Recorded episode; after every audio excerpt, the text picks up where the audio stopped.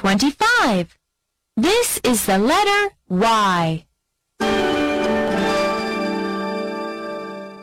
1. Trace the big Y. Please count and trace with me. One, two, three. Y. A big Y. Y is for yo-yo. Y, Y, Y. Y is for yo-yo.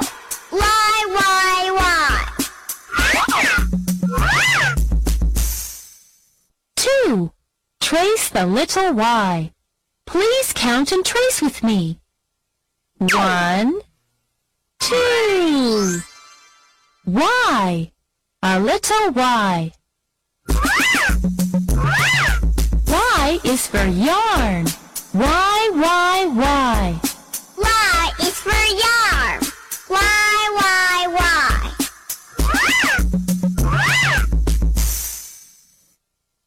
3. Chant with me. Y, Y, Y? Y is for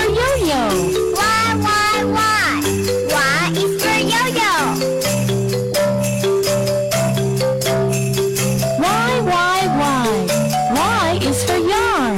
Y, Y, Y. Y is for yarn. Now let's chant together. Y, Y, Y. Y is for yo-yo. Y,